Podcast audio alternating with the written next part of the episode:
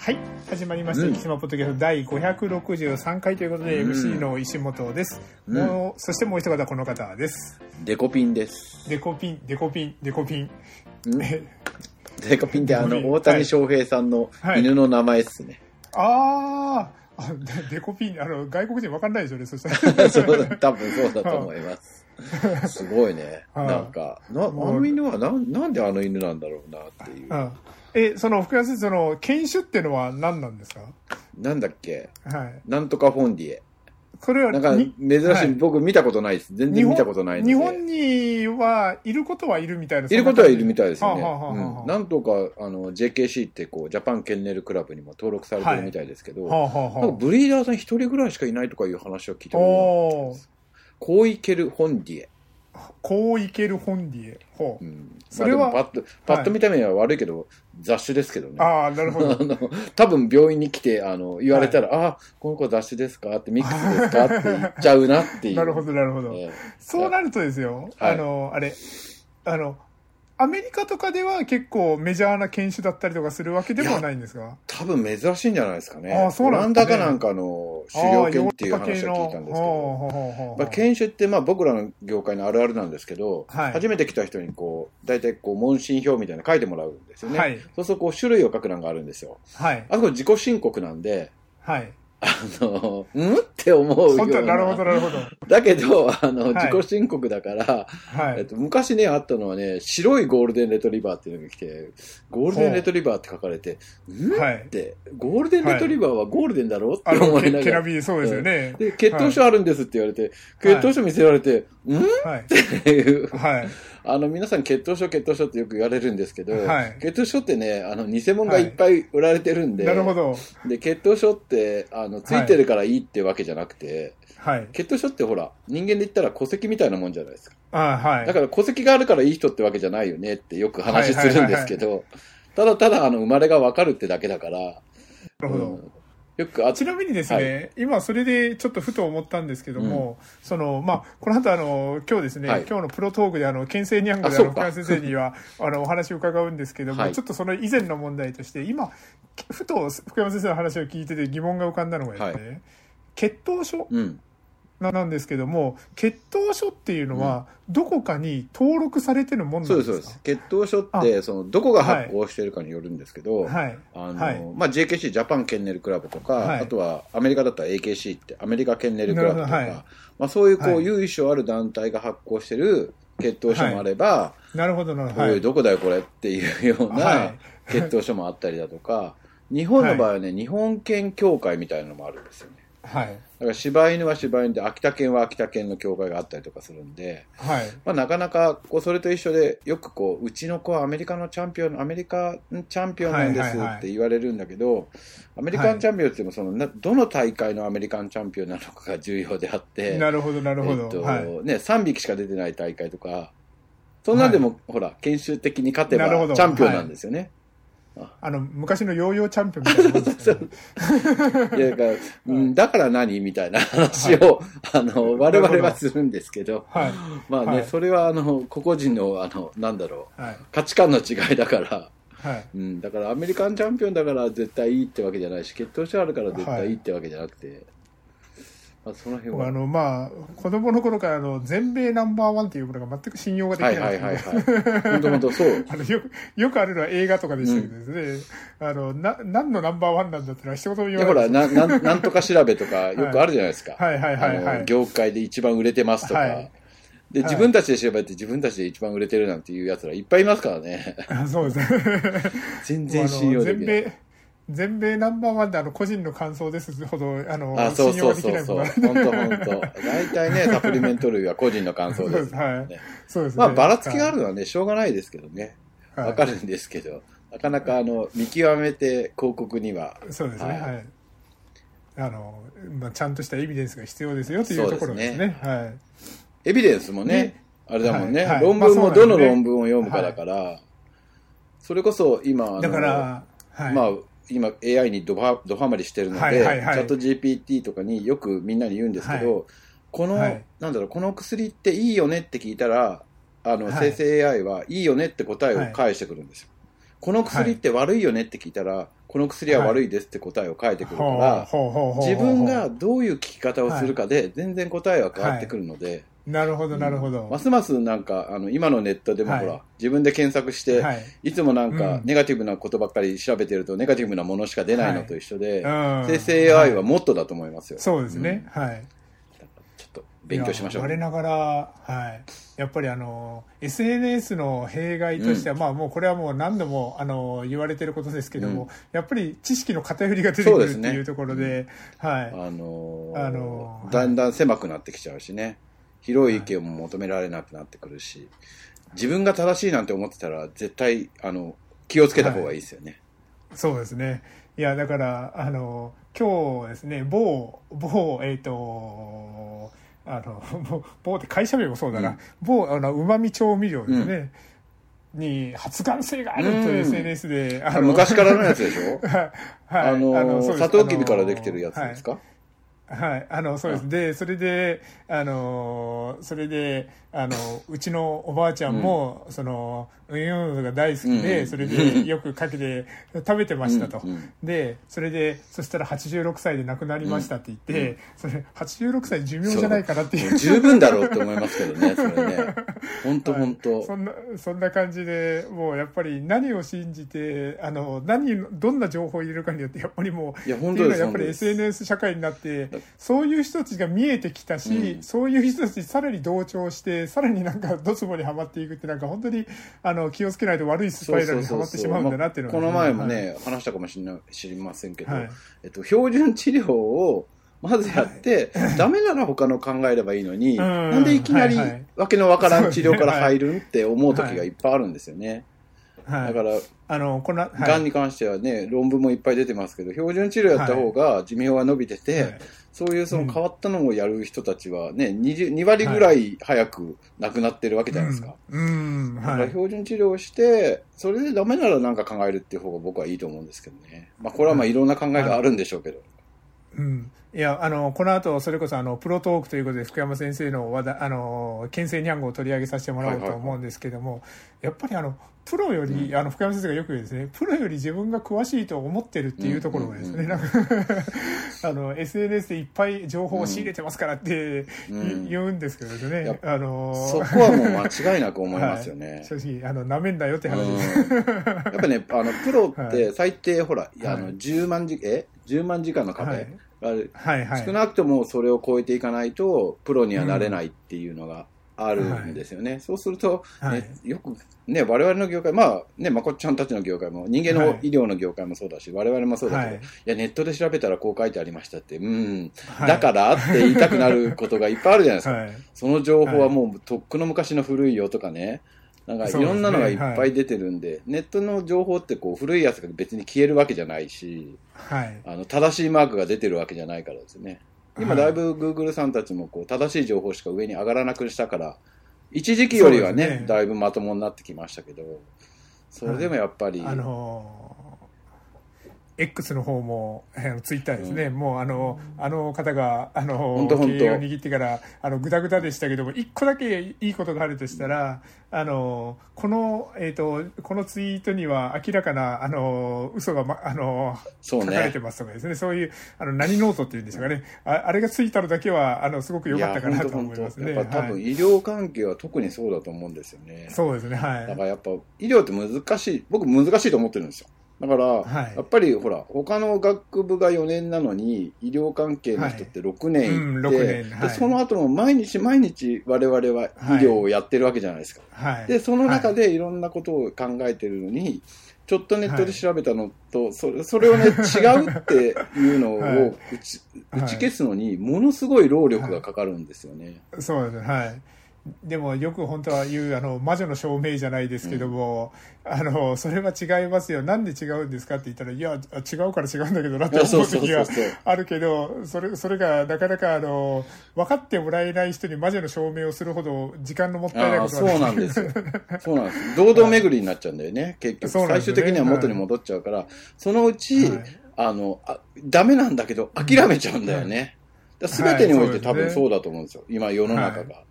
だからそこをね、まあ、何が正しいか正しくないか、見る人の見方によって全然変わるの部分もあるから何とも言えないけど、うん。少なくとも医療ってほら、なんだろうな、標準治療って今までのはい。いろんなお医者さんとか、まあ我々もそうだけど、やってきて、これが一番いいよっていうのになってるわけじゃないですか。うんじゃあ、はい。わざわざそれを覆して他のことをするっていうはい。よりは、論理的に考えたら、そっちをやって、ダメな時に考えようっていう方が良くないって思うんだけどね。これだからよく、あの、まあ、最近あんまなくなりましたけど、昔は、占い行ってもいいですかっていうのがよくあったんですけど、あ、はいはいですよって、はいはいあの、だっはて、最終的な目的は、はい治ればいいわけだから、僕は別に何でもいいようんっていう話はよくしたんですよ。ただ、はいそれに、占いの方がまだいい。あの、下手なサプリメントとかよりも。あなぜなら、はいはいはいあの、そんなに、はいあの、影響しないだろうなって、治療に影響しないだろうなと思ってるけど。プラスもマイナスもないってそうそうことですね。そうそう。で、わけのわからんのを持ってこられると、いや、それはやらない方がいいけどなって思うんだけど、うんなかなか難しいですよね。はい、よく言うのが、まあ、そんなに効く薬だったら厚労省が、うん。あの認可を下ろして、うん。それであの保険診療で使えるようになりますよと、う。ん。本当本当。はい。でも、ね、はい。そう、僕らはそう思うんだけど、はい、違うじゃないですか、そういう人たち。そうなんですよね、うん。はい。まあ、やりたきゃやってもいいけどって思っ、最後には思っちゃうんだよね。はい。まあ、なかなか難しいです。あのー情報載ってる情報が全て正しいって思うんじゃなくてですね、うんセンサー万別あのまああのとある駅伝があのですねスポンサーが違ってもそれを鵜呑みにするんではなくですねなるほど、なるほど。ありましたね。はいありましたね。はい難しいよね。それですね、はい。そう、あの、そう、全然、あの、か話が変わるんですけど、ちょっと一個思い出したですね、今日ちょっと、あの、言わなきゃいけないことが一つあったのが、あの、先週ですね、えっ、と、ちょっと、あの食事を、はい。あの行ったんですけれども、そこでですね、まあ、僕結構あの声で気づかれることってはいはいはいはいはい。そこそこあるのででそれで最後にちょっとダメ押ししかもあのちょっと名を名乗るケースがあったので、そしたら同じカウンターにいた人から「あポッドキャストいつも聞いてます」って言っていただいてですね あああのわって思ったんですけど、はいはその方にですね一、個伝え忘れたことがあって。はいえっと、横にいたのがダダ漏れさんです。なるほど、なるほど。そうそう、これを言っと、あの、そう、言っとかなきゃなと思って。なるほどはい。ということで、はい。あの時の、あの、横にいた人を思い出していただけたらと思いますので、はい。というところでですね、えっ、と、プロトーク、えっ、と、今週の週替わりトークに行こうと思うんですけども、プロトークというところで、まあ、2回分ですね、ちょっと、あの溜まってて、えっ、と、病気の動物をいきなり動物病院に連れて入るのは非常識というところ。うー、ん。そしてペットシ、ペット飼育と人の認知症というところ、あー2つあはいはいはいはい。って、まあ、どちらにしようかなと思って、うん。両方ともですね、まあ、あの、僕たちの業界にも関係のある話だなと、ちょっとうんうんうんうん思ったところで、うん。まあ、このインフルエンザシーズンっていうのもありますので、はいはい。まあ、あの、動物に限ったことじゃなくて、人間もですね、もしかしたらなんかもらってるかもなとか思うときに、あの、連絡なしで、あの、やっぱり、あの、サインしてるような言い方で、正しい受診の仕方っていうのがあります。あの、拒否はしません。うん。拒否はしませんので、先に連絡をくださいっていうのが、やっぱりですね、はい。やっぱね、あの、僕ね、はい。ずっと昔から言ってたんですけど、人間の病院っていきなり来るのおかしいって言って、はい。待合室にインフルエンザの人も、それこそね、はい。重篤な人も一緒に待ってるっていうのはね、おかしいっつって言ってて、はい。で、分けろってずっと言ってたんですよ。で、それコロナができたおかげで、なんか発熱外来とかができてくれて、やっぱやっぱこれだよねって言ってたんですよね。良くも悪くも、あの、医療従事者側も、あの、受診していただく方々も、あの、そこは、あの、認識は広まったかなと思います、だから良かったなと思ってですね。はい。だから我々もいきなりこう病気の動物をガーンって入ってきて、ボンって、はい。あの、持ってくる人とかいるんですけど、はいいや、はい。そその人はいいかもしれないけど、そこにはい。もしもまだこうワクチンとか打ってない子に子犬や子猫がいたら、移っちゃうわけじゃないですか。うん。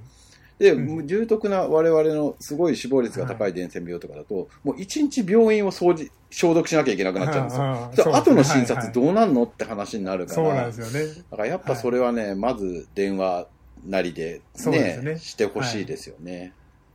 この前ちょっと近しいところであった話で、あの整形外科に受診された方がいらっしゃって、はいそれで、まあ、整形外科の受診は普通にされたんですけども、なんかちょっと咳をされたりとかしてたから、か風邪とか大丈夫ですかって聞いたら、その整形外科の診療の最後に「あ実はインフルエンザなんです」って。おい。っていう話があったっていうね。はい、もうね、なかなかね、まあ、はいわかるよ。わかりますけどね、はい。一般の人はね。はい。だから僕、はい。その、よく言うのは、一番怖いのは伝染病ですと。ね、伝染病ってこう救急搬送とかでもうね、はい。されても、まあ最悪、は亡くなるのはその人だけなんですよ。でも伝染病の場合は、周りも一緒にね、そうこう思っちゃうわけです。はい。で、特にやっぱね、はい。医療従事者の人たちもいらっしゃるわけで、はい。そうすると医療従、うん。まあ今回のコロナがそうですよね、医療従事者の人が倒れちゃうと、結局診療もできなくなっちゃうわけだから、そね。はい。その辺は少し考えてもらって、うん。マスクが効果がないとか言う人もいるけど、あのね、はい。咳が出るときはマスクしようやって思うけどね。そうですね。なん。ではい。かたくなにさ、あの、しないの、はい。なんでさ、あの、いなんだろう、白か黒かしか世の中ないんだろうって思うんだけど、いや、いいじゃん、別にマスクしときやって席で。臨機応変そうそう、臨機応変に対応しようやって。僕だって、だから、その、必要な時しかしないいやそうですそうですそうでも、ここは必要だなって時はしするっていうような感じで、ちなみに、あの、さっきの、運用法の、あの、えっ、と、で、寿命云々っていう話をしましたけど、はいその人のアカウントにマスク反対って書いて まあ、反対はいいけどさ、別にねあ。いやほら、はいあの、その人が反対はもう、ぶ100歩譲ってどうでもいいけど、人がかけてるのに、はいあの、かけんなっていうのは意味が全く僕はわからないそんでけど。うですすね。はい。いいやん、かけたい人がかけとけばって思うんやけどね。同調圧力だとか言う方がいらっしゃるけど、そうそう、そうじゃいや、なくてお前ら、そんな、その同調 圧力に負けるようだったらダメでしょって思うよね。そこは、あの、しないんだったらもう一生しないでくれって思いますよね。だから、エビデンスっていうさっきの話がありました、エビデン正しいエビデンスがあって、こういうシチュエーションではこうするのが正しい、こういうシチュエーションの時はしなくてもいいですよっていうのがあるから、徳谷先生がおっしゃった0か100かでは絶対ないんですよね、うんそうです。そこはですね。はい。だって、ほら、医療だってほら、とこの薬効くかもしれないし、効かないかもよっていうのがあるわけじゃないですか。はい。100%効く薬なんてないし、その個々人のね、状況にもよるわけだから、そうするとほら、マスク絶対100%効きますとか効きませんってなるわけはないんだから、はい。うん、いいじゃんって。あの、他の効果も。だから、移す移さないじゃなくて、はいあ、少し喉に湿り気があった方がかかりにくいかもうなんとか、そういう面もあるわけだからさ、そうですね、はい。別にさ、なんか外寒い時にマスクしてたら暖かいじゃないですか。うんはい。そう、いや、あの、確かにですね、走ってたらですね、あの、コロナ時代も、まあ正直僕はあの、布マスク的なものだったりとか、ぱい余ってたのああいうのはね。そうそう。ああいう、なんか、あの、ちょっと、えっ、と、ゴム製のやつだったりですね、うんああいうのはあんまり、あの、あんまりというか、あの、精度としてはどうかはいとは思うんですけども、そうですね。あの、寒い日のジョギングにはバッチリなんですね、あれが。あの、もう本当に今日みたいに寒い時とかになると、歯が冷たくなるんですよね、だんだんあですね。の、はい。何？冬場に、あの、ウォーキングとか、はいあの、ランニングとかしてると、何が嫌って、あの、はい冷たい空気が肺に入ってくるのが嫌なんですよね。そうですね、そうですね、はい。本当に息苦しい時ありますもんね。それを緩和するためにそうですねちょっと。はい。話がだいぶそれてしまって申し訳ないです。で、いうところで、県政にゃんごで、えっ、と、その、伝染病の話もなんですけど、ちょっと今回ですね、僕はちょっと興味持ったのはこっちの方でして、えっ、と、12月のですね、えっ、と、県政、えっ、と、1日だったかな ?12 月1日の壱岐新聞に載ってました、県政にゃんご、ペット飼育と人の認知症というところで、先日、東京都健康長寿医療センターから面白い調査結果が発表されました。犬を飼っている人は飼っていない人に比べて認知症を発症するリスクが40%低いことが明らかになったということですと。で、えっと、これ、あの、これだけを見たら、あの、エビデンスがなかったら、あの、うん、本当にって思うんですけども、確かにこの、あの、そこに至るまでの過程っていうところですね、検証を見てみると、例えば犬の世話をすることによって運動習慣があると。で、これあの、よく今あの、サロンだったりとか、そういうところで、あの、人とつながることが、あの、やっぱ健康寿命を伸ばすために大切だっていうところで言うと、この散歩をすることによって社会とのつながりっていうところが、あの、維持されるっていうところ、ここら辺が分析結果、まあ、これが全てじゃないかもしれないですけども、あの、そういうふうな書かれ方をしていると。で、えっ、と、福山先生を含はじめ、あの、獣医師さんだったり、愛玩動物看護師からすると、正直、まあそうだよねという結果ですが、というところで、はい。ただ、ここなんです。この調査結果で面白かったのは、猫を飼っている人と飼っていない人との間でほぼリスクの差を見られなかったということで、やっぱりそう考えてみると、猫と犬の大きな違い、散歩が必要かどうかと、はい、いうことと、あと、えっ、と、散歩途中で公園で他の飼い主との会話などにつながらないために日曜日にあまり役立たないことでしょう。これは、あの、福山先生がまあそうだって言いましたけど、確かにこっちも言われてみたら、あ、確かにそうだよねっていうような話ですよね。はい。ここら辺、このデータっていうのは、えっ、と、なんでしょう、これを研究されたの健康長寿医療センターだから、だから、あの、獣医師さん関係の方が調べたとかいうわいけじゃない。わけですね。人間関係ですよね。はい。例えばそのペットを飼うですね、ちょっとここ難しい、あの、さっき言ったそのエビデンスのある話ない話、福山先生の実感的なものとかもあると思うんですけど、はペットを飼うことでのなんかメリットうん。ですね。あ例えばメンタル的な話とかもそうですけど、ねなんか福山先生がなんか思いつくようなことって。心臓病が少ない。ほう。それは、これも論文に運動習慣ってそうです、いうところに。そうですね。論文にいっぱい。これはもう、あの獣医さんたちはみんな知ってると思います。あの犬飼ってると心臓病が少ないとかはね。あとはは、なんだろうな。えっと、2頭以上飼うと、子供のはいアレルギーが少ない。大体ね、あの、ははい。あの、ひ皮膚科あったっけ？品川病院ってありましたっけ？えっと、いや、皮膚科はないですか？あの、ないならいいかは。あの、皮はい膚科の先生ってね、大体ね、ペットをね、目の敵にするんですよ。まあまあのあ、いや、僕もイメージとしてはそうでしょ？あの、ね皮膚科の先アレ生ってルギーとか起こしアレルギーを起こすねす起こすからはいねってやめなさいみたいな感じになるんやけど、実はね、はいあの、多頭飼育してる方が、子供のアレルギーが少ないってデータいっぱい出てる。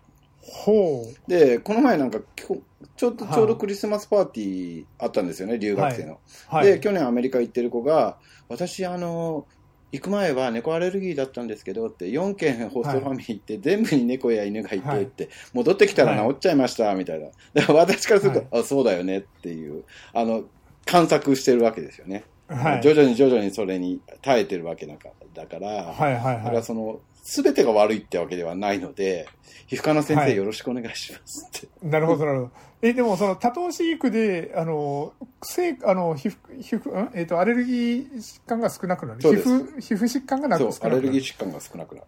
で、そこは猫アレルギーとかも、あの、いっぱい飼ってる家の方が少ないんですよ。猫アレルギーってもう分かってて、体体制ってそうなんですはい皮膚から出る特殊なタンパクに対してアレルギー反応を起こすんですよね。ほうほうほうほうだから、えっと、しょっちゅうしょっちゅうシャンプーとかして、それを洗い流してやると、はいそんなに症状としては出ない。なるほど。ちなみに僕も、猫アレルギーですから、はい。あ、の、はい、えっと、大体ね、動物病院関係の人たちは、猫アレルギー持ってるんですよ。それはその花粉症とかと一緒で、あの、オーバー、もう、多く接してるオーバーしてしまった、そうそうそうそうなのでな、るほど、なるほ持っ。てるんで、なんかあの、大学の頃にね、近くの皮膚科に行って、ああい猫のあれ調べたらアレルギーですねって。まあ、それはほら、アレルギーのあれが出てるからアレルギーですねってことになるだけで、はい。ただ最近はやっぱみんな綺麗に飼うようになったんでしょうね。昔やっぱりこう、まあ、表現はあんま良くないけど、こう、あまりこう、シャンプーとかされてない、あの、ドロドロの言葉が来ると、もう目、涙、くっちゃくちゃになってたんですよ。ああ、なるほで、ど。裏でもう吹きながら診察してましたみたいな感じだけど、はいはいみんながね、やっぱお家の中で飼う人とかが増えてきて、そんなに出なくなりましたね。ああ、確かに、しかもあの、動物病院に連れて行くって言ったら、もう一綺麗にしていくようなですね、なんかそんな。だそれも ね、僕よく言うんですけど、はい。皮膚病の時にはい。洗ってこないでって言うんですよ。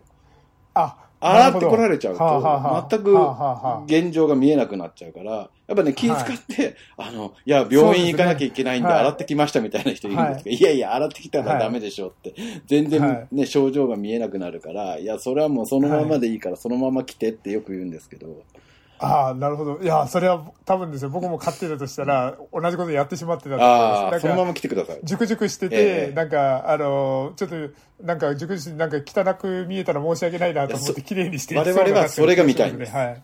その状況でどれくらい広がってるのかのを見たいので、はい。まあ、毛の話になると僕らよく言うんですけど、はい人間っていいよなって思う時がいっぱいあって、はいあの。超音波検査するときに、はい。僕ら毛があるのでなかなか大変なん。ですよ。綺麗な画像を出すのが大変で。あとはね、心電図とかでも、なんかね、はい。毎回こう、病院行って心電図取るときに、はい。い、や人間いいよな、心電図ちゃっちゃか取れてって思うんですけど、僕はね、毛があるので、そうかそうか。なかなかその、の、何、心電図のあの、電極をつける、はい。つけても、結局ね、うん。うまく反応しないとかがあるんですよね。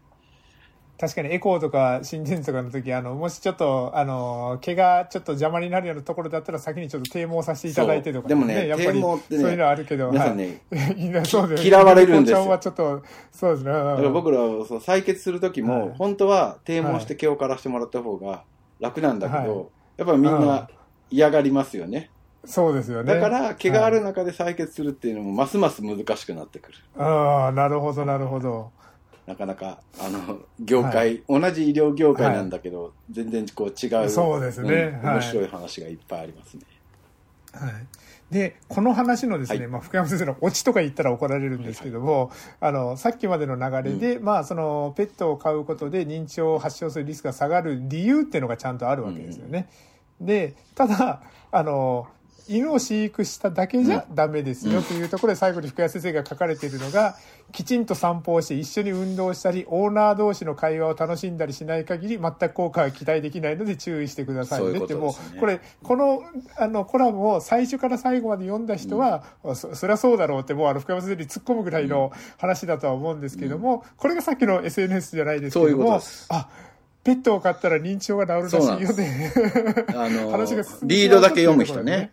あそうですね。はい。今ほら、リードって、なんだろう、釣りのリード多いじゃないですか。よくニュース、はいニュースのリードとか、え、そういうことなんつってはい読みに行くと違うじゃんって思うようなのはいいっぱいありますからね。